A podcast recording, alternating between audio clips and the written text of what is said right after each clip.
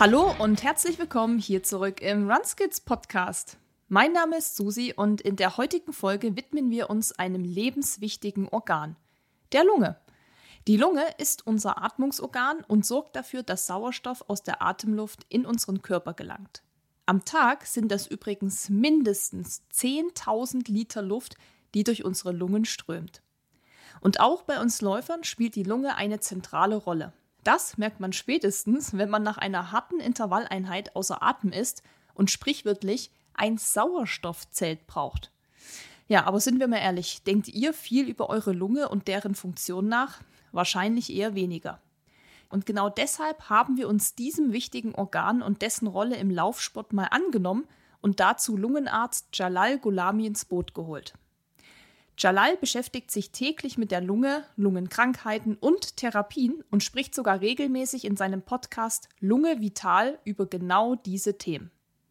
In dieser Episode heute erfahrt ihr, wie die Lunge überhaupt funktioniert, was mit ihr bei körperlicher Anstrengung passiert, ob es wirklich gefährlich ist, bei sehr kalten und heißen Temperaturen zu laufen und warum die Wahl unserer Laufstrecke eine wichtige Rolle für die Gesundheit unserer Lunge spielt. Außerdem sprechen wir über die chronische Lungenkrankheit Asthma, was das wiederum für Läufer bedeutet und ob Asthma-Sprays wirklich unter Doping fallen. Und wenn ihr euch vielleicht gerade mit einer Lungenerkrankung rumschlagt, dann haben wir auch einige Tipps, wie ihr wieder ins Lauftraining einsteigen könnt und was die größten Fehler sind, die man dabei machen kann. Heute lernt man auf jeden Fall einiges dazu und jetzt wünsche ich euch ganz viel Spaß mit der Folge und gebe ab ins Gespräch mit Jalal und mir. Ja, hallo Jalal und schön, dass du heute hier bei uns im Podcast bist. Wie geht's dir? Mir geht's gut. Vielen Dank für die Einladung. Ich habe mich gefreut. Und ähm, ja, das Wetter ist gut. Ich bin gut drauf. Ich freue mich aufs Gespräch.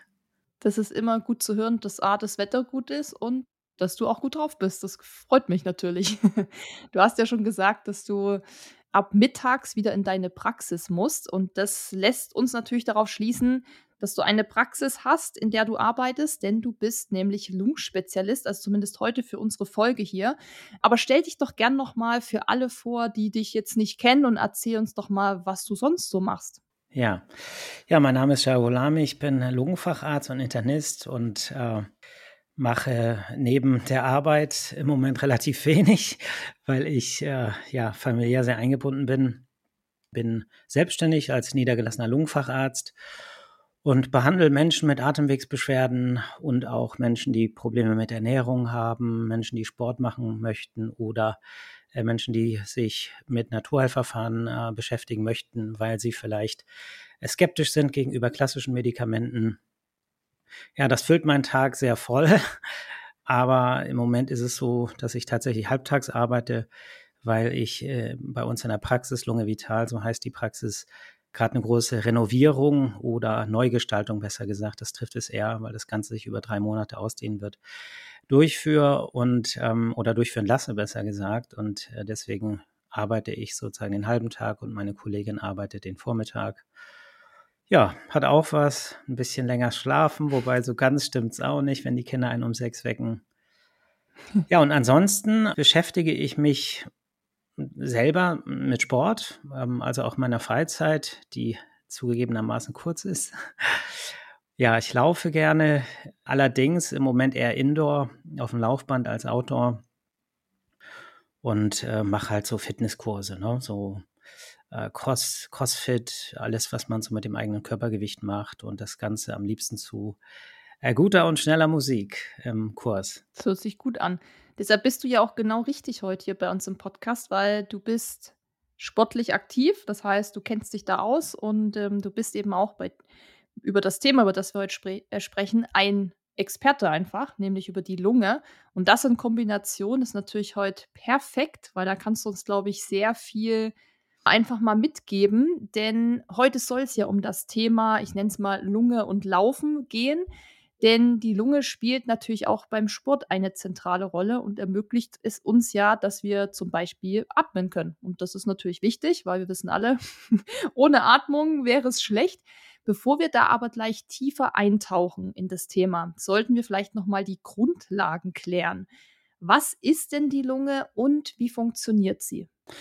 Ja, die Lunge ist ein paariges Organ. Wir haben sozusagen rechts und links äh, eine Lunge. Und äh, die Aufgabe der Lunge ist es, äh, vereinfacht gesagt, Sauerstoff ins Blut aufzunehmen aus der Luft, die wir irgendwie da reinbekommen und Kohlendioxid, was im Körper durch den Stoffwechsel anfällt, auch wieder loszuwerden. Also man könnte sagen, die Lunge macht den Gasaustausch, Sauerstoff ins Blut rein, Kohlendioxid aus dem Blut raus. Da das Ganze dann in der Praxis nicht so einfach ist, die Luft muss ja auch irgendwie hinkommen, ist eigentlich äh, Lungenheilkunde beschäftigt sich halt nicht nur mit dem Organ selber, sondern eben auch mit den ganzen Begleitumständen. Also man kann sagen, wenn man die Frage beantworten möchte, wie kriege ich denn die Luft da überhaupt rein in die Lungenbläschen, die letztlich äh, den Sauerstoff aufnehmen, dann äh, gehört dazu ja einfach auch ein bisschen äh, physikalische Pumpaktivität. Dafür brauchen wir wiederum die Atemmuskulatur, wir brauchen das Zwerchfell. Äh, das Ganze muss auch eine bestimmte Beweglichkeit haben. Die Wirbelsäule muss eine bestimmte Beweglichkeit haben. Die äh, Rippen müssen beweglich sein. Das heißt, die Gelenke der Rippen, zum Beispiel hinten an der Wirbelsäule, aber auch vorne am Brustbein, da gehört eine gewisse Beweglichkeit und auch Funktionalität dazu, sodass man eigentlich nie nur den Blick auf die Lunge selber als Organ wirft, sondern auch alles andere. Und wir sind ja jetzt ein Laufpodcast. Mhm. Das heißt, hier geht es natürlich hauptsächlich um Bewegung und um den Sport. Das heißt, jetzt wäre meine Frage, was geschieht mit unserer Lunge, bei körperlicher Anstrengung. Kannst du das mal so für uns veranschaulichen? Ja.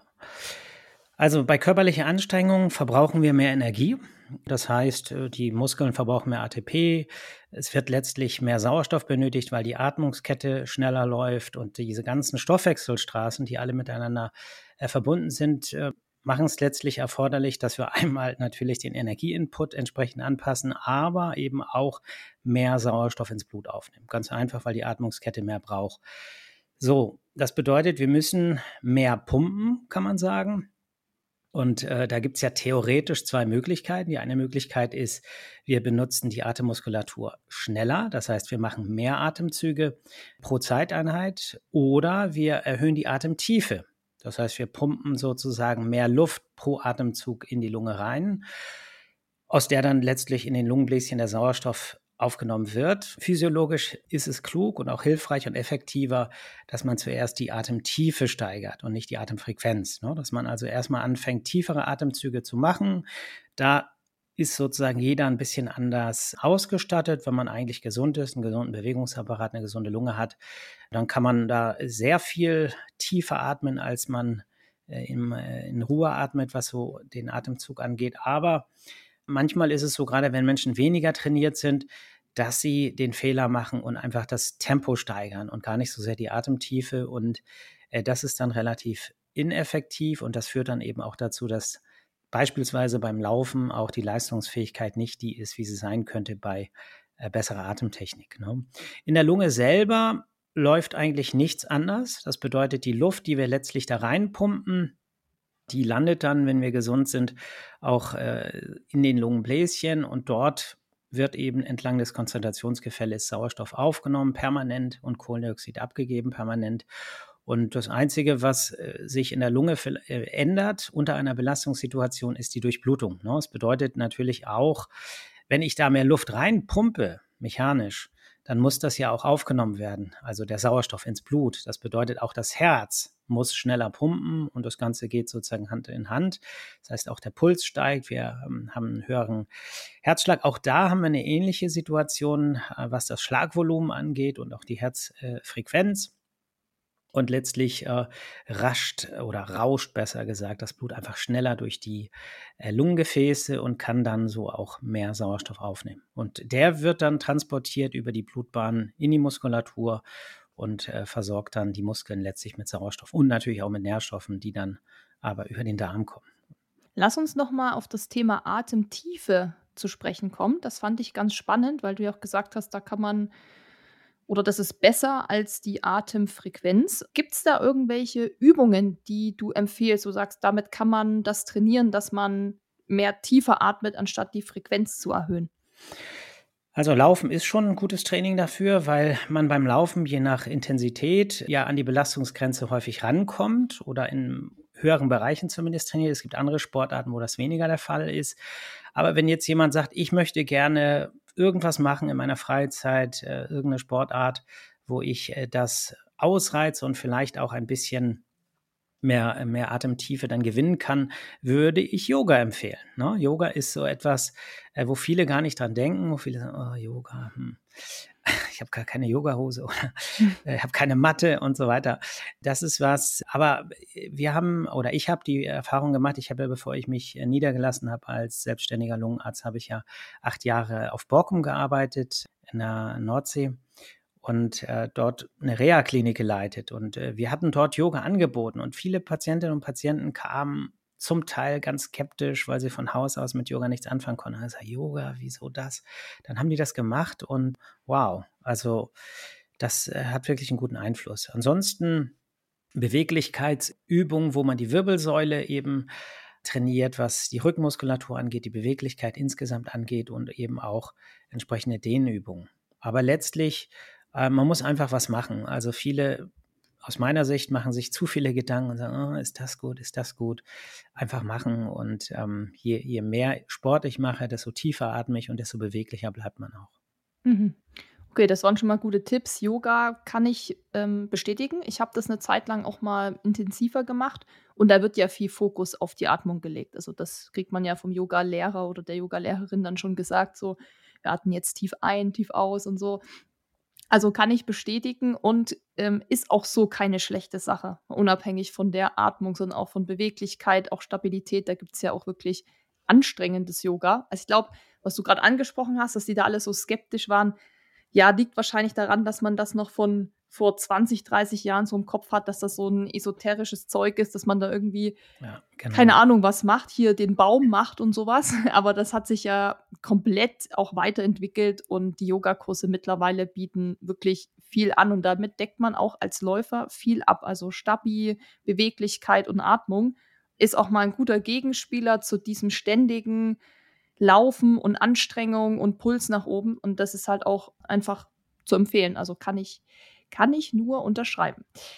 So, jetzt noch meine Frage. Was kann ich selbst tun, um meine Lunge bei sportlicher Betätigung zu unterstützen? Also zum Beispiel würde ich jetzt mal sagen, wäre mein erster Impuls, ich sollte schon mal nicht rauchen. So, aber gibt es noch andere Sachen, wie ich das irgendwie ja, unterstützen ja, kann? Ja, gibt's. Also einmal ähm, ist, spielt das Setting halt eine große Rolle. Das bedeutet äh, beispielsweise, was das Laufen angeht, zum Beispiel, äh, zu welcher Jahreszeit ähm, laufe ich wo? Ne? Laufe ich eher Indoor, laufe ich eher Outdoor? Klar, intuitiv sagen wir natürlich, draußen ist schöner, draußen ist gut, aber es gibt sozusagen Menschen, die laufen an einer Hauptverkehrsstraße, hier in Hamburg äh, zum Beispiel an der Fruchtallee oder an der Stresemannstraße, kann man sagen, äh, das ist nicht gesund. Das Laufen ist gut, aber wenn man direkt an der Hauptverkehrsstraße läuft, äh, im Berufsverkehr und die Autos sich stauen, dann atmet man halt auch viele äh, Schadstoffe ein. Man kann im tiefsten Winter, wenn es draußen Minusgrade sind, wenn die Luft sehr, sehr trocken ist, äh, dann gewinnt man auch keinen Blumentopf äh, damit, wenn man draußen rennt, also draußen läuft, weil ähm, klar, es fühlt sich trotzdem schön an. Jeder Mensch wird sagen, Mensch, warum irgendwo im Raum? Aber man muss sagen, die, wenn die Luft sehr trocken ist und sehr kalt ist, äh, dann reizt das eben auch die Schleimhäute, besonders die äh, Bronchialschleimhäute. Und je nachdem, wie empfindlich man vielleicht ist, ob es eine äh, Überempfindlichkeit gibt, dann gibt es halt auch äh, Probleme möglicherweise. Das sind so ganz offensichtliche Dinge, so dass das Setting stimmt, was die was Trinken angeht. Das spielt eine ganz ganz große Rolle. Es bedeutet ausreichend zu trinken. Ähm, auch bei normalen Temperaturen ist ganz ganz wichtig, besonders für die Menschen mit empfindlichen Atemwegsschleimhäuten, weil wir ja innerhalb der oder auf den Schleimhäuten eine gewisse Schleimschicht haben, eine schützende Schleimschicht, die auch immer nur so gut funktioniert, wie der Körper mit Wasser ausgestattet ist. Und wenn wir dazu zurückhaltend sind, weil wir beispielsweise darauf warten, dass wir Durst haben, im Alltag ist es ja häufig so, dann äh, führt das dazu, dass die Schleimhaut teilweise austrocknet. Und wenn wir dann noch laufen, was ja einen erhöhten Luftumsatz mit sich bringt, sprich da wandert die Luft rein und raus und das Ganze gibt immer ein bisschen Zugluft auf, äh, auf die Bronchialschleimhaut zum Beispiel. Äh, dann kann die eben auch schneller austrocknen, wenn wir wenig getrunken haben. Das heißt, das sind so die offensichtlichsten Punkte. Ne? Bei dem Thema Laufen bei Kälte würde ich gern noch mal reingehen, mhm.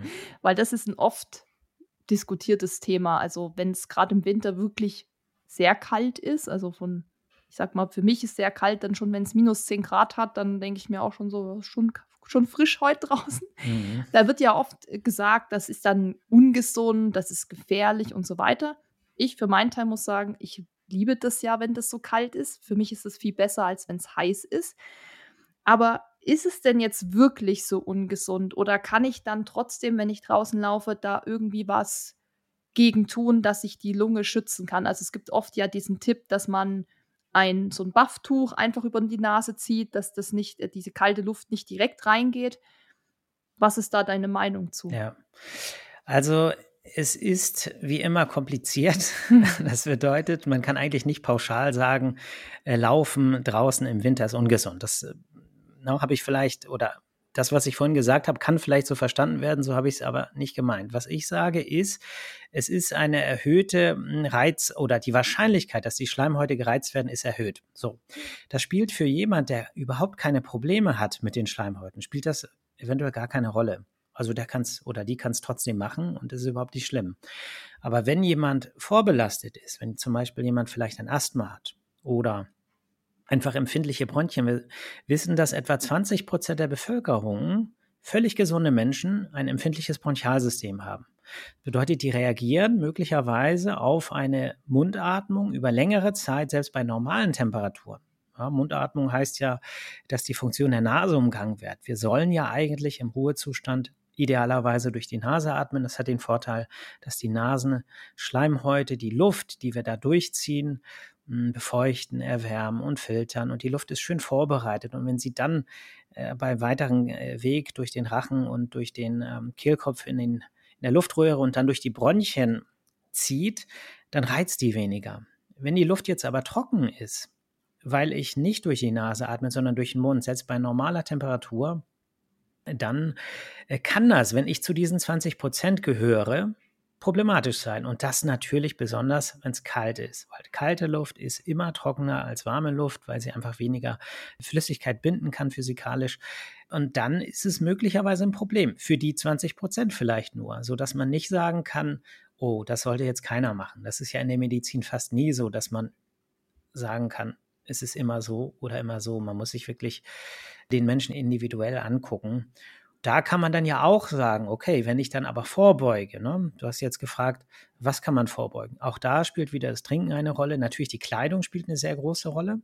Es ist ja sozusagen immer diese Gratwanderung. Ne? Bin ich zu warm angezogen, dann schwitze ich zu doll. Ne? Das bringt auch wieder Verdunstungskälte.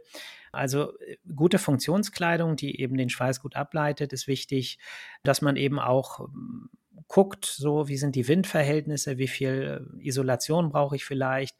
Es gibt hm, so ganz banale Dinge, wenn jemand zum Beispiel Probleme mit den Stirnhöhlen hat bei Kälte. Ne? Letztlich ist es ja so, äh, dann kann man ja auch einen Stirnmann tragen oder irgendwas, was, was an der Stelle ein bisschen isoliert.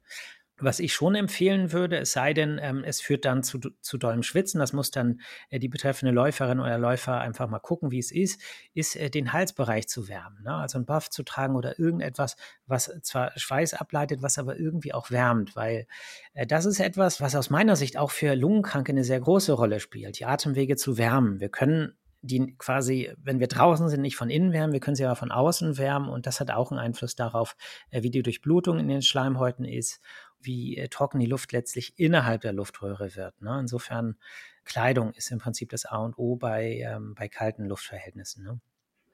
Und heißt es dann im Umkehrschluss, dass es bei Wärme besser ist zu laufen draußen oder gibt es da auch wieder Risikofaktoren? Ja, gibt es natürlich. Ne? Also ab 27 Grad aufwärts kann man sagen, ist es, äh, sind es erschwerte Hitzebedingungen.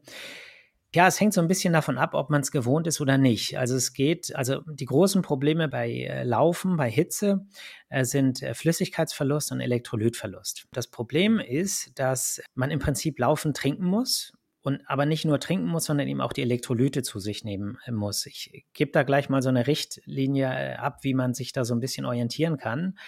Aber auch das hängt wieder davon ab, wie sehr bin ich Hitze gewohnt. Jemand, der irgendwo in einem heißen Land lebt und äh, diese permanent diese warmen Temperaturen hat, oder wenn ich jetzt irgendwo in Urlaub fahre und zwei, drei Wochen da bin, ja, und dann laufe, ist es was anderes, als wenn es heute zufällig beim Hamburg-Marathon sehr, sehr heiß ist und vorher halt noch Frühling oder kühler Frühling war. Das bedeutet, wir brauchen etwa so fünf bis zehn Tage, bis wir akklimatisiert sind. Das hat einen großen Einfluss auf die Schweißbildung. Man kann sagen, je weniger wir schwitzen, je weniger Hitze wir hatten, desto höher ist der Salzanteil im Schweiß. Das bedeutet, dass ich dann natürlich viel mehr Elektrolyte wieder zu mir nehmen muss.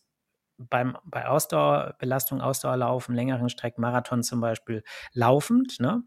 Aber wenn ich diese Temperaturen schon länger äh, gewohnt bin, egal aus welchen Gründen, dann äh, kann ich unter Umständen etwas weniger Elektrolyte zu mir nehmen. Das Ganze ist ähm, nicht, nicht so einfach. Ähm, also da gibt es jetzt keine Formel, die ich nennen kann und sagen kann, so, so macht es jeder. Aber es gibt so eine, eine Faustregel, dass man so sagt, so, dass man so 400 bis 700 Milliliter von etwa 1% salzhaltiger, also praktisch isotonischer Flüssigkeit pro äh, Stunde Lauf zu sich nehmen sollte. Das kann man so als Richtwert nehmen auf keinen Fall jetzt erstmalig im Wettbewerb ausprobieren, sondern einfach gucken, wie ist es, äh, passt diese Formel für mich und sonst muss man da hm, halt gucken, wie man für sich das beste Rezept rausfindet. Da muss ich, muss man auch sagen, jeder und jeder selber auch so ein bisschen schlau machen. Ne? Das sind so Dinge, äh, die erfährt man nicht, wenn man jetzt zum Hausarzt geht und sagt, sag mal, ne, dann sagt er, äh, ich habe gar keine Zeit, jetzt mit dir übers Laufen zu sprechen. Wir sprechen jetzt einfach über Husten oder Atemnot oder Bauchschmerzen. Ne? Das ist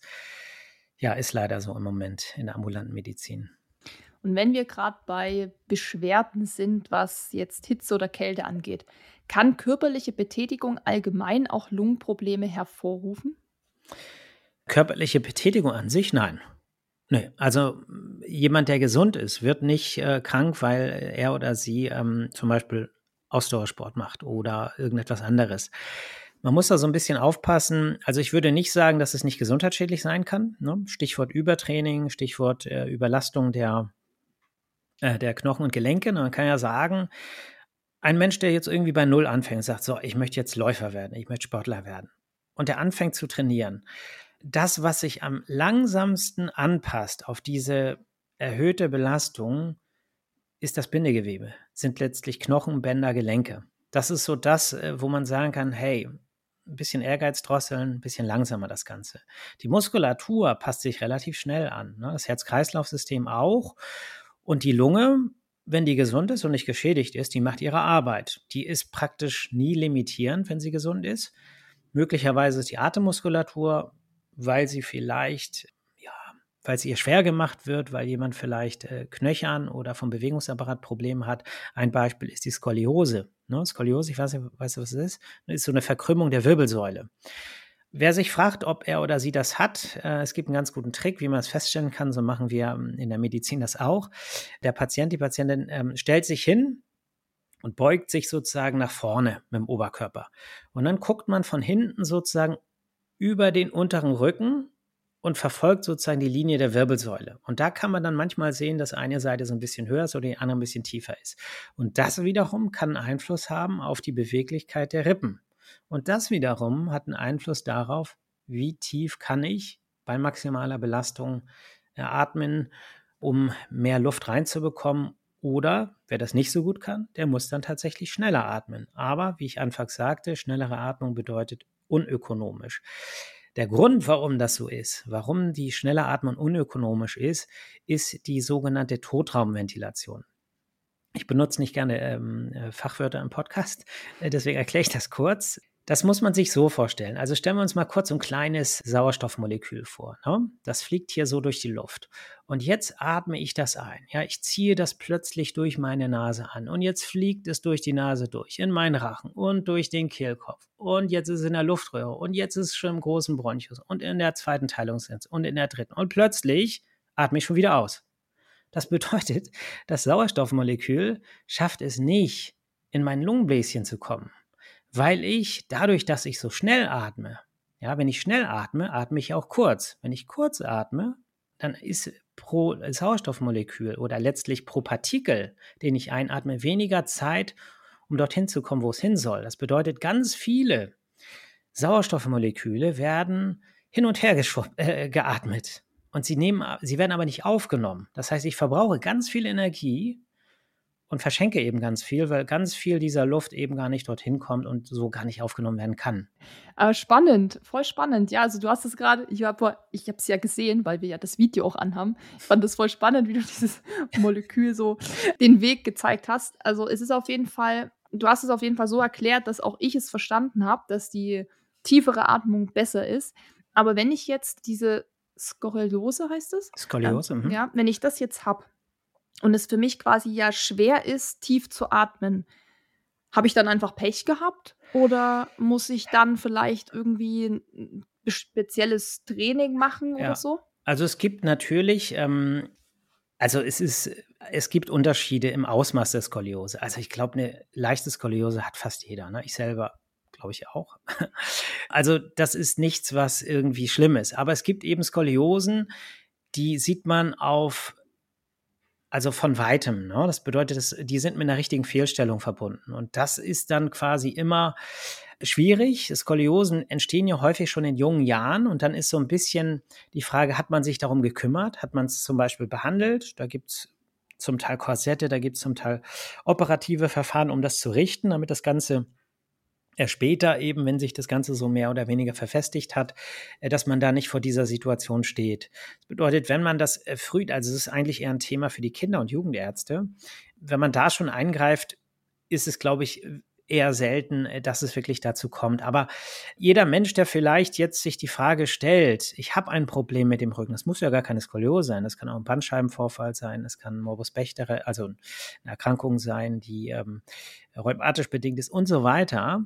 Jeder, der das wissen möchte, bin ich jetzt durch meinen Bewegungsapparat eingeschränkt in der Atemtiefe, der kann das messen lassen. Ne? Wir haben ja zum Beispiel bei uns in der Praxis, aber nicht nur bei uns, äh, jede Lungenfacharztpraxis in Deutschland hat so große Kabinen, mit denen man Lungenfunktionstests macht. Da setzt man sich rein, dann kriegt man paar Anweisungen, macht verschiedene Atemmanöver und da kann man es messen. Da kann man messen, wie groß ist meine Lunge, wenn ich ganz tief Luft hole, wie viel Luft kriege ich da überhaupt rein, wie viel Luft kann ich davon ein- und wieder ausatmen, wie viel Luft bleibt drin, wie sieht es in den Bronchien aus, sind die Atemwegswiderstände in Ordnung, sind die Bronchien verengt? Und ich kann sogar messen lassen, wie gut können meine Lungenbläschen letztlich den Sauerstoff überführen. Letztlich, wie gut funktioniert das? Das ist das Schöne in der Lungenheilkunde man kann sehr viel, sehr, sehr viel objektivieren. Was manchmal wichtig ist, wenn Patientinnen oder Patienten unsicher sind, wie viel von den Beschwerden, die subjektiv erlebt werden, tatsächlich körperlich bedingt ist und wie viel davon vielleicht auch so der psychische Anteil ist, der sich meistens ja da sozusagen obendrauf legt und das ganze Problem noch schlimmer erscheinen lässt. Und wenn jetzt rauskommt, okay, es ist, sieht schlecht aus bei hm. dir. Kann man dann noch was dagegen tun? Ja, es gibt operative Verfahren, aber je nach Lebensalter. Also ich erstmal, ich bin da kein Spezialist für. Das ist quasi ein Thema für Unfallchirurgen oder Orthopäden. Aber es gibt operative Verfahren ne, mit Metall und so weiter, um das Ganze zu richten. Aber ja, kann ich nicht ab so viel zu Punkt, sagen. Ne? Ab welchem Punkt würde man das denn machen? Also wie schlimm muss es dann sein? Naja, es hängt von den Menschen ab. Ne? Also es mhm. hängt vom Lebensalter ab, es hängt davon ab, was dieser Mensch macht. Ne? Also es ist schon, ein großer Unterschied, ob es jemand ist mit 30 Jahren, die vielleicht Sport studieren möchte oder ähm, äh, Sport machen möchte, oder ob es jemand ist mit 75 Jahren, der vielleicht keine sportlichen Ambitionen mehr hat und sagt, gut, ich möchte einkaufen gehen können, ich möchte mein, äh, meine eine Etage Treppen steigen können. Also weil es, es ist ja in der Medizin meistens so, dass es immer zwei Seiten gibt. Ne? Also der blöde Spruch, keine Rose ohne Dorn, ne? Äh, den bringe ich sehr oft in meiner Praxis. Letztlich ist es so, dass ein operativer Eingriff zum Beispiel bei jemandem im höheren Lebensalter natürlich auch gewisse Risiken hat. Und die sind je größer, je älter dieser Mensch ist, desto größer ist das Risiko. Jetzt muss man gucken, wie viel erreiche ich zum Beispiel mit so einem Eingriff und was riskiere ich dafür? So. Und das muss am Ende der Patient oder den Patienten so erklärt werden, dass äh, dieser Mensch in der Lage ist, die Entscheidung zu treffen. Und dann ist es seine. Und wenn er sagt, ich möchte es machen, auch wenn das Risiko hoch ist, weil ich möchte gerne wieder, äh, weiß nicht, reiten oder laufen oder schwimmen, dann ist es eine legitime Entscheidung. Das äh, sind Einzelfallentscheidungen. Das kann man so pauschal gar nicht sagen. Ne? Also wie immer individuell und es gibt hm. kein Schwarz und Weiß. Ist Richtig. ja oft so. Ja, welche Symptome sind denn Anzeichen für Lungenprobleme und wenn ich jetzt merke, dass ich da was habe, vielleicht öfter mal Husten beim Laufen oder belegte Bronchien oder Kurzatmigkeit oder was auch immer, wie verhalte ich mich dann richtig? Also mhm. erstmal, was sind die Symptome, was gibt es da noch und ähm, wie sollte ich mich dann im besten Fall verhalten? Ja, also im Prinzip sind es überwiegend zwei Symptome, nämlich Husten und Kurzatmigkeit. Husten ist so das häufigste Symptom, was mir auch in meiner Praxis begegnet. Und ähm, Husten kann ja ganz viele verschiedene Ursachen haben. Und äh, das Wichtigste ist aus meiner Sicht, ne, wenn ich jetzt, wenn jemand Husten hat, ist erstmal nicht zu über, über zu reagieren. Ja, es bedeutet, Husten ist ein Reflex, der hat äh, bestimmte Funktionen, er darf aus, ausgelöst werden, er ist auch häufig wichtig. Aber was Husten, harmlosen Husten unterscheidet von Husten, bei dem ich vielleicht eine Arztpraxis aufsuchen auf, äh, sollte, ist zum Beispiel die Dauer. Das bedeutet, wenn ich jetzt äh, heute mich erkälten sollte, ich kriege Schnupfen, ich dann Halsschmerzen habe, dann Husten, dann kann man daraus ableiten, aha, ich habe einen Infekt, wahrscheinlich einen Virusinfekt, möglicherweise irgendwas harmloses, Adenoviren oder ähm, andere Erkältungsviren, sogenannte grippale Infekte. So, und dann huste ich und dann huste ich vielleicht eine Woche oder vielleicht zwei Wochen und lass es vielleicht mal drei sein. Und wenn ich zu den 20 Prozent Menschen gehöre mit einer gewissen Überempfindlichkeit in den Bronchien, dann äh, kann das auch mal sein, dass ich mal sechs Wochen huste oder vier. Ja, das bedeutet, man muss so ein bisschen die Intensität des Hustens äh, sich angucken. Man muss äh, angucken, wie lange dauert der Husten und spielt zum Beispiel auch eine Rolle, ob ich Auswurf habe. Ne? Kommt da was raus? Und wenn ja, wie sieht das aus? Ich äh, sehe bei mir in der Praxis häufig Patienten, die ich frage, wie sieht denn der Schleim aus? Oh, das habe ich mir nicht angeguckt. Ich gucke mir doch sowas nicht an. Also, wenn man sich den Schleim anguckt, klar ist das nicht appetitlich, aber wenn es der eigene Schleim ist, naja, jedenfalls der normale Schleim hat keine Farbe. Der ist klar. Ja, und der ist eigentlich sehr, sehr flüssig. Das bedeutet, ich kann an der Farbe und an der Viskosität ungefähr erkennen, was so ein bisschen dahinter steckt oder zumindest, wie lange liegt der Schleim. Der Schleim verändert sich, je länger der liegt, von klar bis trübe, bis hellgelb, bis dunkelgelb, bis hellgrün, bis dunkelgrün, bis braun. So. Das bedeutet, habe ich braunen Schleim, dann weiß ich, der Schleim liegt länger da, als wenn ich hellen Schleim habe. Das bedeutet, ich habe sozusagen eine Information, die ich nicht habe, wenn ich mir das nicht angucke. Und gleiches gilt für die Viskosität. Entzündete Bronchien äh, produzieren letztlich visköseren Schleim. Der normale Bronchialschleim hat, eine, hat einen Wasseranteil von 97 Prozent und der ähm, entzündete Bronchialschleim, da geht die Viskosität bis auf, oder der Wasseranteil besser gesagt, bis auf 85 Prozent runter. Dadurch wird der Schleim klebriger, Dadurch kriegt man den nicht so leicht abgehustet und dadurch spüre ich das häufig als bronchiale Belegung. So, das zum Husten. Also gucken, wie lange habe ich den Husten und man kann sagen, je länger der dauert, desto eher ähm, gehe ich in die Arztpraxis und dadurch, dass eben die äh, Lungenfacharztpraxen, zumindest in Hamburg, ja, hier gibt es nicht so viele, das bedeutet, dass die Wartezeit das letztlich häufig schon äh, entsprechend limitiert. Das bedeutet, wir sehen selten Patienten mit, mit akutem Husten. Die gehen ja auch oder sollen ja auch erstmal in die Hausarztpraxis gehen und das Ganze abklären lassen. Und erst wenn der nicht oder die nicht weiter weiß, äh, sollen die Patienten dann letztlich bei uns leiden, landen. Ne? Ähm, aber Natürlich, das Allgemeinbefinden spielt auch eine Rolle. Das bedeutet, ich würde jetzt nicht sagen, wenn es jemandem richtig schlecht geht, dann soll dieser Mensch drei oder vier oder sechs Wochen warten, weil das meistens so ist, dass der Husten in der Zwischenzeit abgeklungen ist. Das Allgemeinbefinden spielt eine Rolle. Das bedeutet, wenn es mir schlecht geht, dann gilt das alles nicht. Dann muss ich unter Umständen sofort zum Arzt. Ne? Also das muss man mit einfließen lassen, wenn andere Symptome dazukommen, Schmerzen oder ähm, Atemnot, dann gelten solche Regeln praktisch nicht. Ne? Und Atemnot, Kurzatmigkeit ist so das zweite Symptom, wie Patientinnen oder Patienten sich bei uns vorstellen. Ähm, und da hängt so ein bisschen davon ab, bei manchen ist es akute Atemnot. Dann kann man sagen, ist es immer zeitnah abzuklären. Das bedeutet, dann sollte man nicht wochenlang warten, ne, wenn es akut ist. Und manchmal ist es so eine schleichende Kurzatmigkeit, dass zum Beispiel jemand sagt, äh, ja, bin jetzt 53 geworden und irgendwie vor zehn Jahren, ich, ich werde irgendwie immer ein bisschen schlechter beim Laufen. Ne? Das haben wir auch manchmal, dass Patienten von der Leistungsfähigkeit schlechter werden, ohne dass es jetzt wirklich Atemnot ist. Ne? Deswegen gibt es dafür auch so viele Worte. Also Atemnot ich benutze in der Praxis Atemnot, ich benutze aber viel häufiger Kurzatmigkeit oder erschwertes Atmen oder schweres Atmen. Es gibt so viele unterschiedliche Worte dafür und auch da spielt dann wieder der ganze Kontext eine Rolle. Das bedeutet, dass wie, wie bei allem Körperlichen, was ich erlebe oder was meine Sensoren mir zeigen oder an meinen Großhirn äh, letztlich übermitteln, dass das Ganze immer noch mal sozusagen durch die Psyche gefiltert wird und eine Bedeutung bekommt. Und wenn ich jetzt das Gefühl habe, ich kriege schwerer Luft, dann spielt es eine ganz große Rolle, ob ich vielleicht äh, eine Tante hatte, die an Lungenkrebs gestorben ist. Und ich dann in dem Moment denke, oh, ist das vielleicht ein, ein, ein Zeichen von Lungenkrebs? Bin ich, ne?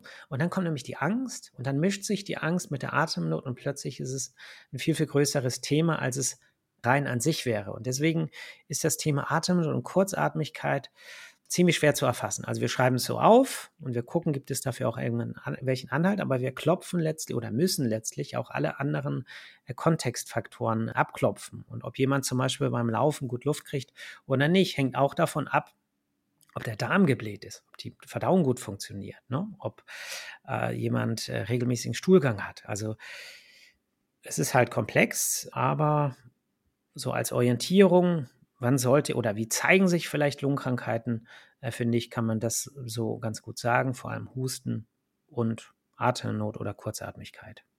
Wir bleiben gleich mal noch bei Lungenbeschwerden. Es gibt ja einige Fälle, in denen Leistungssportler erst während ihrer Karriere Lungenprobleme wie zum Beispiel Asthma entwickeln.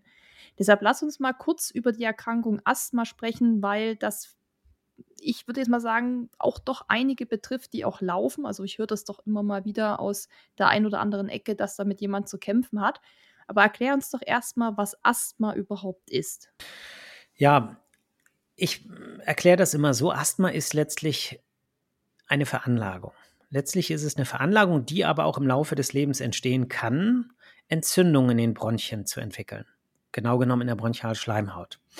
Dazu muss man ein bisschen was zum Aufbau der Bronchialschleimhaut wissen, die der ziemlich ähnlich oder fast identisch ist mit dem Aufbau der Nasen und äh, Schleimhaut und der Nasennebenhöhlen. Ne? Das heißt, wir haben auf der Oberfläche äh, der Bronchialschleimhaut haben wir im Wesentlichen zwei Zelltypen. Der eine Zelltyp äh, bildet Schleim, macht etwa 20 Prozent der Oberfläche der Bronchialschleimhaut aus und äh, bildet diesen wässrigen Schleim mit einem Wasseranteil von 97 Prozent, äh, hat so eine Schleimschichttiefe von etwa sieben Mikrometern und dieser Schleim wird äh, von der anderen Zellsorte, die etwa 80 Prozent der Bronchialschleimhaut bedeckt, permanent abtransportiert. Diese Zellen nennen wir Flimmerzellen, weil sie auf der Oberfläche so kleine Flimmerchen haben. Die bewegen sich permanent mit einer Frequenz von ja, 12 bis 14 Schlägen pro Sekunde, schlagen die aus und geben sozusagen diesen Schleim durch diese Bewegung immer etwas weiter, sodass der Schleim von der Peripherie des Bronchialsystems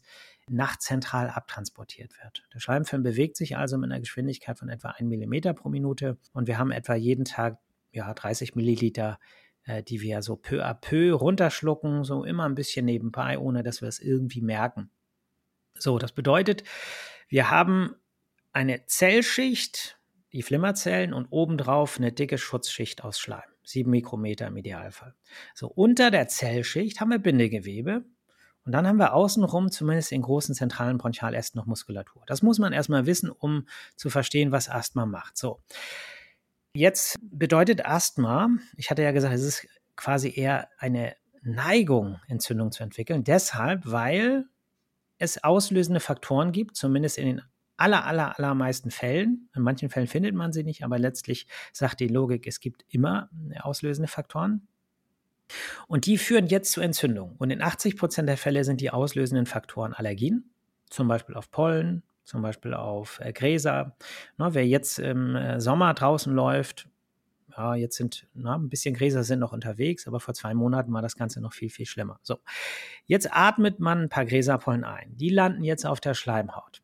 Wenn die Schleimhaut schön dick ist, dann werden die dort abgefangen und kommen unter Umständen gar nicht an die Zellen ran, um eine allergische Reaktion auszulösen. Aber häufig ist, gerade bei Läufern, wenn sie lange laufen, weil sie eben durch den Mund atmen, die Schleimschicht ausgetrocknet. Das heißt, die dicke Schleimschicht von 7 Mikrometern ist plötzlich nur 0,5 Mikrometer dick. So, da kommt die Pollen natürlich viel, viel leichter durch und dadurch, dass der Schleim entsprechend visköser wird, ja, bewegt er sich nicht mehr so schön geschmeidig mit 1 Millimeter pro Minute nach oben, sondern es dauert länger.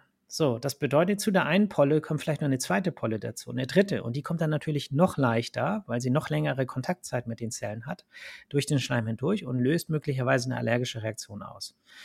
Das führt wieder dazu, dass vermehrt Schleim gebildet wird, zäher Schleim, und dieser Schleim kann eben Husten machen. Und so merken viele Läuferinnen oder Läufer, während sie laufen, nicht gleich am Anfang, weil dieser ganze Entzündungsprozess eine Weile braucht, bis er anrollt, aber so nach 20 Minuten vielleicht merken die ersten Symptome.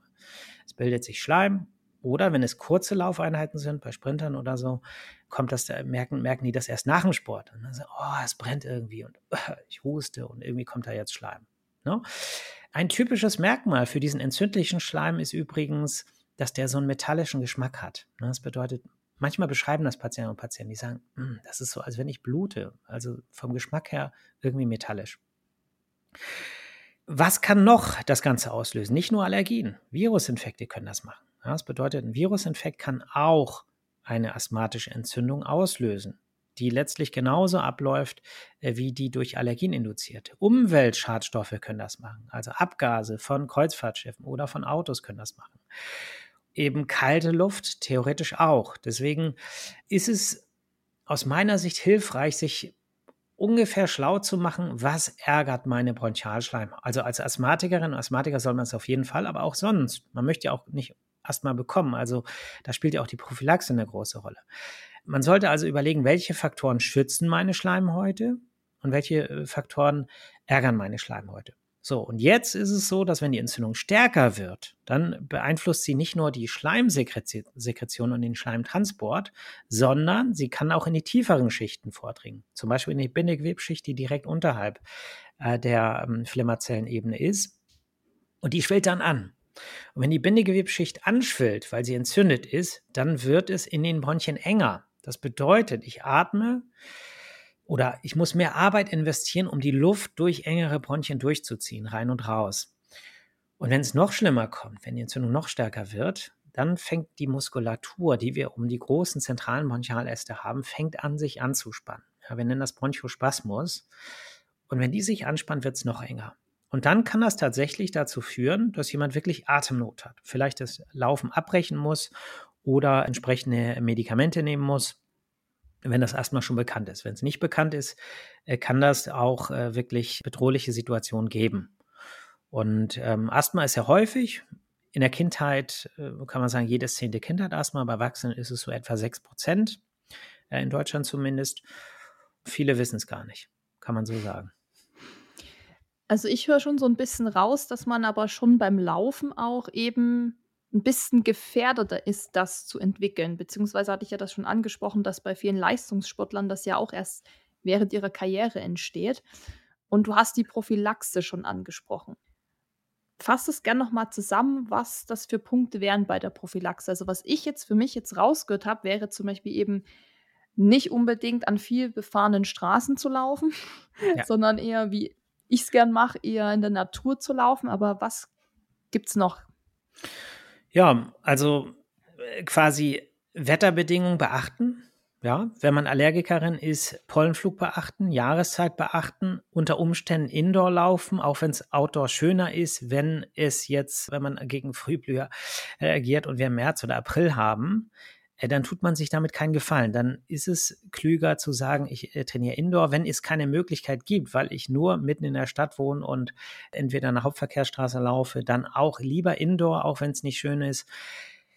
Ähm, ist auf jeden Fall gesünder, ausreichend trinken, äh, und eben an die entsprechende Kleidung denken. Die, äh, der Grund, warum Sportlerinnen und Sportler das so häufig haben, oder man muss es eigentlich näher klassifizieren, Ausdauersportlerinnen und Sportler, ist tatsächlich die Mundatmung. Das bedeutet der Triggerfaktor, trockene Luft und das möglicherweise über Stunden. Das reizt die Bronchien und das führt zur Entzündung wenn ich ne, eine gewisse Veranlagung dafür habe, es gibt ja auch Sportler, die machen das äh, und, und es passiert gar nichts. Ne? Also auch da nicht alle über einen Kamm scheren, aber wenn man zu denen gehört, die sagen, ähm, ich habe das Problem, dann muss man eben Vorkehr Vorkehrungen treffen. Äh, und viel mehr kann man nicht machen. Außer, was ich vielleicht noch erwähnen möchte, sind bei Allergikerinnen Hyposensibilisierungstherapien. Das bedeutet, wenn ich zum Beispiel Heuschnupfen habe und ich habe diese Probleme noch gar nicht und ich habe aber die Ambition, Laufsport zu betreiben, dann ist es sicherlich ratsam zu sagen, ich mache eine Hyposensibilisierungstherapie. Das bedeutet eine Gewöhnung an ein Allergen, ne, je nachdem, wenn ich irgendwo in einer ländlichen Gegend wohne, wo es einfach viele Bäume gibt und ich habe eine Allergie gegen die Birke als Beispiel, dann, und es ist noch nicht dazu gekommen und ich möchte aber laufen, dann macht es Sinn zu sagen, ich mache eine Hyposensibilisierungstherapie, kann die allergischen Symptome auf diese Weise verbessern und kann dann vielleicht trotzdem draußen laufen, auch wenn wir April haben. Wie sieht diese Therapie aus? Ja, es gibt im Prinzip zwei äh, Formen. Die eine ist äh, die klassische Hyposensibilisierungstherapie mit Hilfe von subkutanen Spritzen. Da wird ein äh, definiertes Allergen in die Haut injiziert, also unter die Haut besser gesagt. Und das Ganze muss relativ, oh, was heißt relativ, es muss regelmäßig passieren. Man tastet sich da zu Anfang der Therapie von der Dosierung her an eine Standarddosis ran, um da jetzt zu gucken, ob äh, die das auch vertragen. Und dann wird das Ganze ähm, in ja, vierwöchigen Abständen wiederholt. Und zwar über drei Jahre. Das bedeutet, drei Jahre lang muss man, das ist das Nervige an der Geschichte, alle vier Wochen in eine Arztpraxis gehen. Alternativ gibt es zumindest für einige Allergene, gibt es äh, Tabletten. Das bedeutet, man legt sich jeden Tag eine Tablette unter die Zunge. Nimmt sozusagen das Allergen dann auf äh, sublinguale Weise ein. Der Haken bei der, ähm, also was so die, die äh, Therapieerfolge angeht, ist es beides gleich effektiv nach aktueller Datenlage. Das Risiko für äh, Komplikationen oder Nebenwirkungen ist äh, bei den Tabletten geringer, aber keine Rose ohne Dorn. Man muss sich das jeden Tag unter die Zunge legen und es kann gerade zu Beginn der Hyposensibilisierungstherapie sein, dass man, ja, dass es halt juckt, dass es ein bisschen anschwillt, also sich, das unangenehm anfühlt. Und es ist schon ein Unterschied, ob man das dann jeden Tag hat oder ob man alle vier Wochen Peaks in die Haut kriegt. Mhm. Aber das ist so, so Typenfrage. Manche mögen einfach keine Nadeln und dann ist die Entscheidung meistens klar. Lass uns noch mal ein bisschen beim Thema Asthma bleiben, weil ich gelesen habe, dass zur Behandlung von Asthma oder das weiß man ja, wird ja oft Asthma-Spray verwendet. Und was ich jetzt gelesen habe, ist, dass der Einsatz von Asthma-Spray bei Profiathleten von diversen Kommissionen, Olympisches Komitee und der Welt-Anti-Doping-Agentur beschränkt wurde. Was ist denn an Asthma-Sprays jetzt kritisch? Welche Inhaltsstoffe hat das, dass man jetzt eben sagt, naja, wenn du Leistungssportler bist und hier bei Olympia mitmachst, dann dürftest du das jetzt nicht nehmen? Also die gängigen Asthma-Medikamente, die Sprays, die sind tatsächlich erlaubt äh, zu nehmen. Das sind so die sogenannten Beta-Sympathomimetika, das sind bronchienerweiternde Medikamente. Inhalativ sind die erlaubt bis zu einer gewissen Dosierung. Ne? Man kann sagen, Salbutamol zum Beispiel, das ist ja jahrelang der, der klassische Asthma-Bedarfsspray gewesen. Viele kennen diese äh, äh, blaue Spraydose. Und da sagt die NADA, also die nationale deutsche ähm, Anti-Doping- Kommission, glaube ich, äh, die sagt, dass man über 24 Stunden bis zu 1600 Mikrogramm inhalativ zu sich nehmen dürfte. Beim Wettkampfsport muss man es angeben, also es muss auf dem äh, Anti-Doping, da gibt es wohl irgendein Formular, da muss man es aufschreiben, aber es ist erlaubt zu nehmen, wenn man in dieser Dosierung bleibt. Innerhalb von acht Stunden dürfen sie nicht mehr als 600 Mikrogramm sein. Und jetzt gibt es unterschiedliche Geräte. In manchen ist pro Sprühstoß 100 Mikrogramm drin und in manchen ist pro Sprühstoß zwei, sind 200 Mikrogramm drin. Und da muss man natürlich gucken, äh, wenn ich so ein Spray habe, dann darf ich den in einer Wettkampfsituation äh, nicht mehr als dreimal innerhalb von acht Stunden nehmen. Ansonsten habe ich diese Dosis überschritten.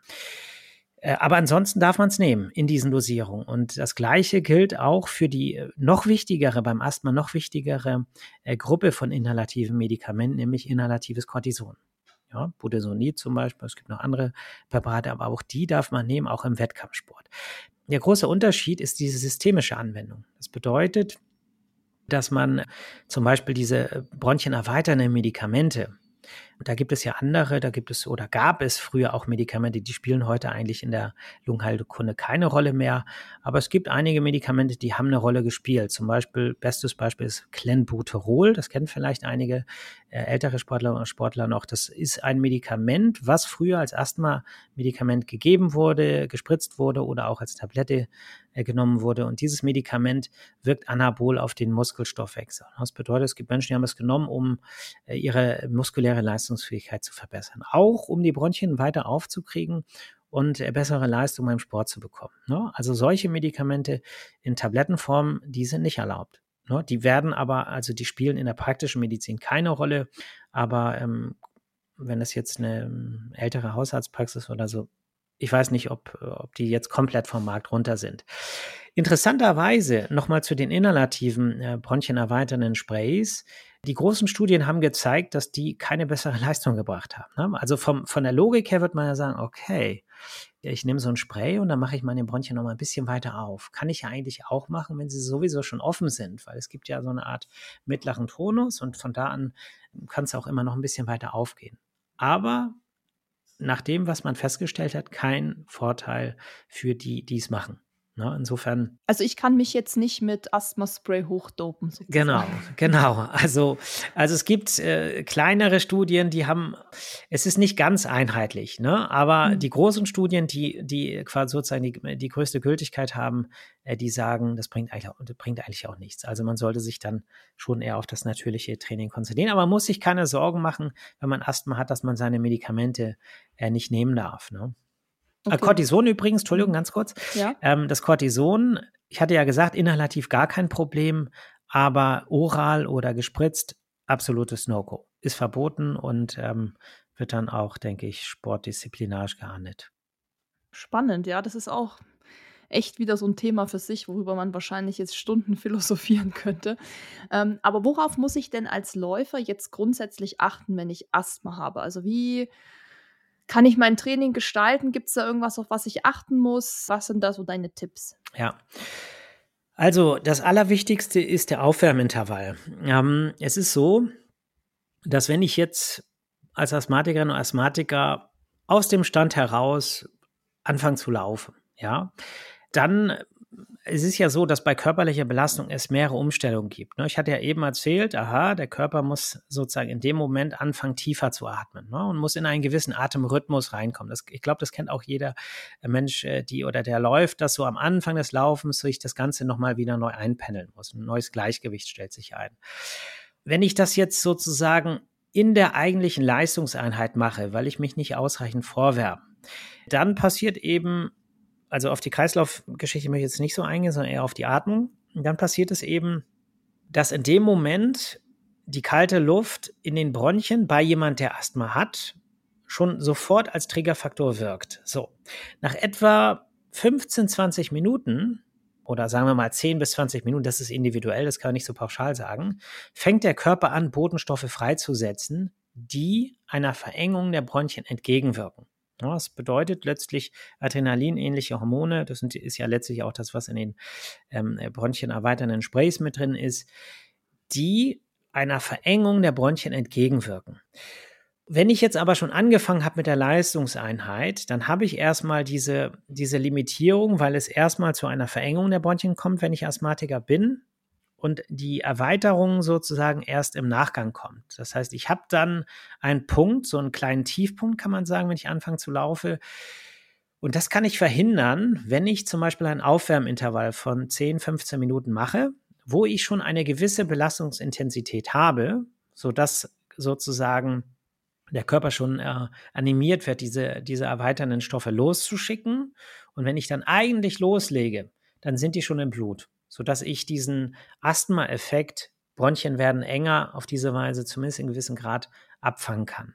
Also ganz, ganz wichtig, Aufwärmintervall. Ich sage immer so, das muss natürlich jeder Mensch für sich gucken, wie man da so ähm, funktioniert. Aber man kann so sagen, 10, 15 Minuten Aufwärmintervall, vielleicht 5 Minuten Pause und dann die eigentliche Einheit. Wenn jemand ein Asthma hat, was stärker entzündlich aktiv ist, wo man weiß, aha, es ist auch ohne Sport schon problematisch mit meinem Asthma und ich muss vielleicht häufiger auch inhalative Medikamente einsetzen, dann würde ich auch empfehlen, vorm Sport das Asthmamittel zu nehmen, weil letztlich ist Sport super, soll man auch machen, alles gut, aber ist eben auch ein Trägerfaktor äh, für die Bronchialschleimhaut und hilfreich kann es zum Beispiel sein, eine ein Hub von einem Kombinationspräparat, wo ein bisschen Cortison mit drin ist, ein bisschen bronchienerweiternde Substanz, dass man das äh, dann vor der Sporteinheit, je nachdem, eine Stunde vorher zum Beispiel, nimmt, wenn es Formoterol basiert ist. Das ist leider wieder ein Fachwort. Es ist halt so, es gibt nicht jedes Asthmaspray ist gleich. Ne? Es gibt eben einige, sind nur bronchienerweiternd wirksam, andere sind kombiniert bronchienerweiternde Substanz mit einem inhalativen Cortison. Und da gibt es dann leider auch wieder Unterschiede. Einige wirken sehr schnell, andere wirken nicht so schnell. Und äh, man darf sozusagen bedarfsgesteuert, zum Beispiel vom Sport, nur die Kombination nehmen, wo dieser Wirkstoff drin ist, der sehr schnell wirkt. Die anderen sind dafür eigentlich nicht zugelassen. Ja, jetzt gibt es ja neben Asthma auch noch andere chronische Erkrankungen, die man bekommen kann an der Lunge. Ich glaube, was auch fast jeder kennt, ist Lungenentzündung zum Beispiel. Da gibt es, glaube ich, also das ist, glaube ich, nochmal ein Thema für sich, diese ganzen Krankheiten, aber mal jetzt zusammengefasst, welche Auswirkungen können Lungenerkrankungen prinzipiell auf unseren Sport machen? Äh, haben, nicht machen. ja, also was man sagen kann, ist akute Erkrankungen wie die Lungenentzündung oder wie der akute Virusinfekt, äh, die bedeuten letztlich Auszeit. Ne? Das bedeutet, ähm, wenn ich akut eine, eine Virusinfektion habe, äh, dann darf ich keinen Sport machen. Und ich würde immer nach Abklingen der Symptome noch mindestens einen Sicherheitsabstand von einer Woche einlegen und sagen, erst dann ist Sport überhaupt wieder etwas, was ich machen darf, unabhängig von der Intensität. Der Grund dafür ist ganz einfach der, dass die meisten Viruserkrankungen ja, die äh, befallen eben nicht nur die Atemwege, wo wir sie vielleicht spüren, weil die Nase läuft oder wir Husten haben, sondern die befallen den ganzen Körper und die befallen vor allem auch den Herzmuskel. Wenn der Herzmuskel von Viren befallen ist, dann habe ich ein erhöhtes Risiko für Herzrhythmusstörungen. Das ist in der Ruhesituation meistens nicht, äh, kommt das nicht zum Tragen. Wenn ich dann aber eine Belastungssituation habe, wo das Herz dann auch noch schneller schlägt, die Durchblutung äh, schlechter wird und so weiter, dann äh, kann es sein, dass ich als kerngesunder Mensch, nur weil ich Sport mache, im Virusinfekt äh, plötzlich auf dem Spielfeld tot umfall. Also es ist wirklich sehr, sehr gefährlich, war nicht eindringlich davor. Äh, besonders ehrgeizige Sportler oder Sportler ähm, ja, da ist der Ehrgeiz ja manchmal größer als die Vernunft. Da muss man wirklich sagen, damit tut sich keiner eingefallen. Da muss man einfach sagen, das ist jetzt äh, nicht die Zeit, um Sport zu machen.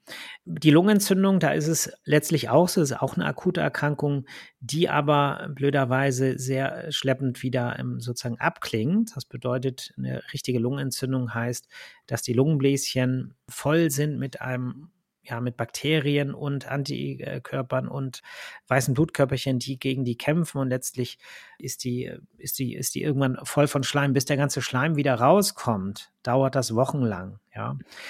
Was Leistungssport angeht, gilt dann auch, geht dann in der Zeit nicht. Ne? Das bedeutet nicht, dass man nicht leichte Bewegungseinheiten machen kann oder eben je nach Fitnesszustand, den man vorher hatte, dass man ein bisschen was machen kann. Aber was ein No-Go ist, ist dann wirklich Leistungssport oder eben sowas wie Triathlon, Marathon, alles, was so wirklich an die Intensitätsgrenze rangeht. Ähm, andere Lungenerkrankungen sind da sozusagen, die legen einem eine Grenze auf. Ne? Es gibt chronische Erkrankungen, die zum Beispiel die Lungenfibrose wäre so ein Beispiel, die sind einfach limitierend, weil die Beweglichkeit der Lunge schlechter wird. Die Lunge schrumpft, die Lunge wird kleiner, die Menschen können nicht so tief atmen. Und dadurch sind sie natürlich auch weniger äh, körperlich belastbar. Aber bei den meisten Lungenerkrankungen ist es tatsächlich so, mit den Ausnahmen, die ich gerade äh, genannt habe, dass der Sport umso wichtiger wird. Man kann sagen, dass jemand, der gesund ist, Sport treiben sollte, laufen sollte. Aber jemand, der krank ist, sollte es erst recht.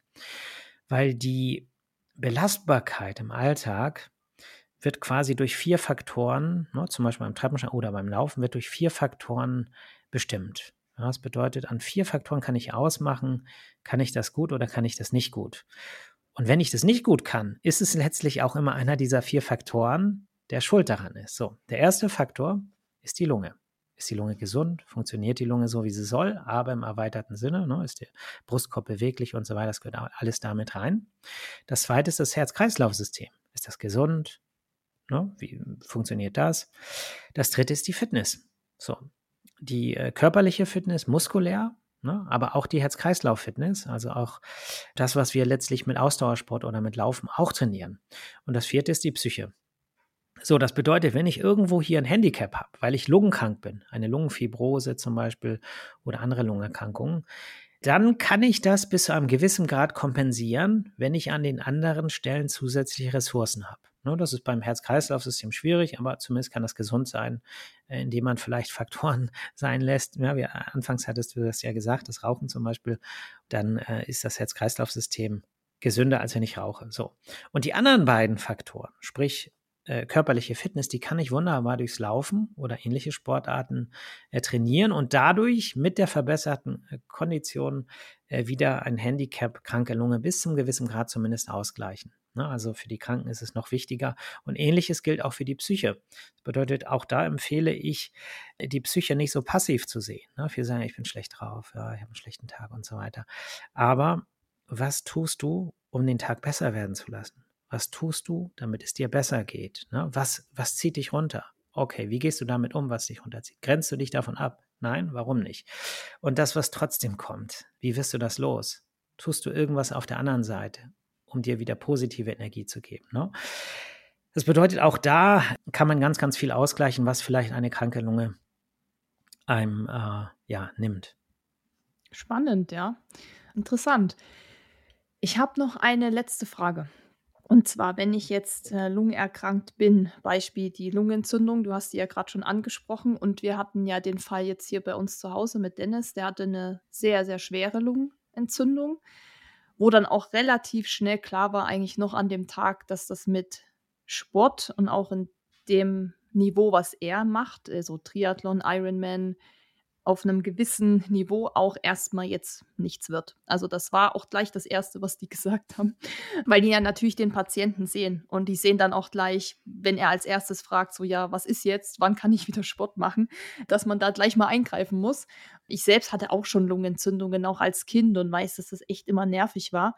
Aber es ist natürlich jetzt für einen Erwachsenen, der normalerweise ja gesund ist und fit ist und sonst nie irgendwas hat, plötzlich so eine Lungenerkrankung hat, auch eine ganz neue Erfahrung, wie man damit umgeht. Und dann, wenn jemand sagt, du musst langsam anfangen, ist auch oft das Problem, dass ein langsam für jemand, der ambitioniert Sport macht, eine andere, ein anderes langsam ist für, wie für jemanden, der sonst nicht so viel Sport macht. Also so dieses steigen Sie langsam wieder ein, würde für mich auch heißen, ja gut, zehn Kilometer kann ich schon mal laufen, ist damit aber wahrscheinlich nicht gemeint. Deshalb von dir als Profi, Experte und ja, jemand, der sich damit jeden Tag beschäftigt. Was wären so deine Tipps, wie man nach einer Lungenerkrankung wieder ins Training einsteigt und wie man da auch vielleicht so das richtige Maß findet? Ja, auch da gibt es natürlich kein Schema. Da muss ich dich leider enttäuschen. Es wird letztlich ist individuell und auch das hängt ganz stark von dem Fitnesszustand ab, den jemand vor der Lungenentzündung gehabt hat. Ähm, ich würde erstmal einen Unterschied machen zwischen jemand, also Lungenentzündung da ist erstmal die Frage, welche Art von Lungenentzündung. Es gibt ja ganz verschiedene Formen. Ich denke, du sprichst jetzt über die bakterielle Pneumonie. Ähm, da nee. ist ja die. Nicht? Also er hatte, er hatte eine Pilz, einen Pilz, ja. Okay. Also, ja. Das ist aber ungewöhnlich. Ja, genau, ja. das ist ne, also bei ihm ist es, glaube ich, wirklich ein Sonderfall vielleicht auch. Deshalb kannst du natürlich gern ja. für die bakterielle ja, also es ist so, dass ähm, auch, auch bei einer Pilz, äh, also auch bei einer Pneumonie durch Pilze, die ja tatsächlich im Verhältnis zu Bakterien viel, viel seltener ist, letztlich geht es einmal um die Ausdehnung. Ne? Ist, sie, ist, ist sie auf beiden Seiten? Ist es ein ganzer Lungenflügel? Ist es ein Lungenlappen? Ist es, äh, wie ist es diagnostiziert worden? Da, damit geht es ja auch los. Oft sagen Patienten auch bei mir, ich habe eine Lungenentzündung gehabt. Dann frage ich immer, wie hat man die diagnostiziert? Ja, ich hatte ähm, Fieber und ähm, ja, hat da was gehört. Also es gibt Lungenentzündung, ist nicht gleich Lungenentzündung. Es gibt wirklich lebensbedrohliche Lungenentzündung. Auch das hängt dann wieder vom Erregertyp ab und vom Alter des Patienten. Aber was man sagen kann, ist jetzt für einen jungen Menschen, dass das Ganze in der Regel nach sechs Wochen ausgestanden ist. So, und dann ist in der Lunge sozusagen wieder Reset. Ne? Klammer auf, es sei denn, es gibt jetzt schwere Vorerkrankungen und äh, äh, no, ne, das kann man auch nicht so pauschal sagen.